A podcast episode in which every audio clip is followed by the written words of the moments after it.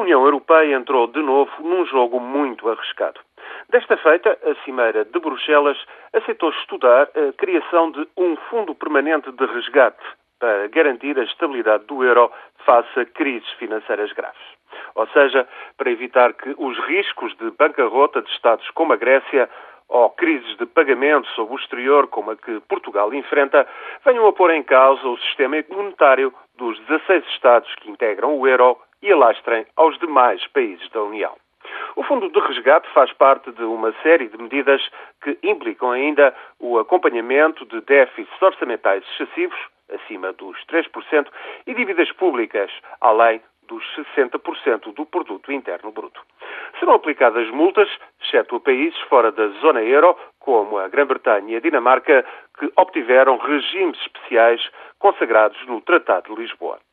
Criar o Fundo de Resgate até 2013, altura em que expira o mecanismo financeiro de emergência criado na primavera com apoio do FMI, obriga, no entanto, a modificar o Tratado de Lisboa, que entrou em vigor há menos de um ano. Isto porque o tratado proíbe expressamente o resgate de Estados endividados. A ideia é, portanto, encontrar uma via legal que permita uma revisão simplificada, limitada e, sobretudo, rápida. Tudo para evitar discussões no Parlamento Europeu, nos Parlamentos Nacionais e, claro, referendos.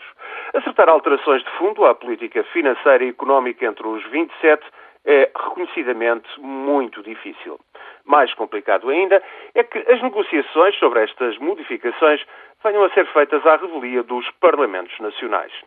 Lembra demasiado as agruras do projeto de Constituição Europeia, chumbado em 2005, por referendos na Holanda e na França, a que seguiu o atormentado processo de redação e aprovação do Tratado de Lisboa, que obrigou a convocar dois referendos na Irlanda.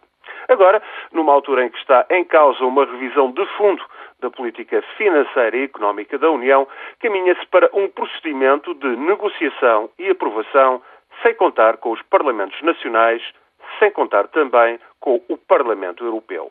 O risco de alienar ainda mais as opiniões públicas nos Estados europeus é imenso ao recorrer-se a este procedimento, tão grande, pelo menos, quanto as ameaças que pairam sobre o euro.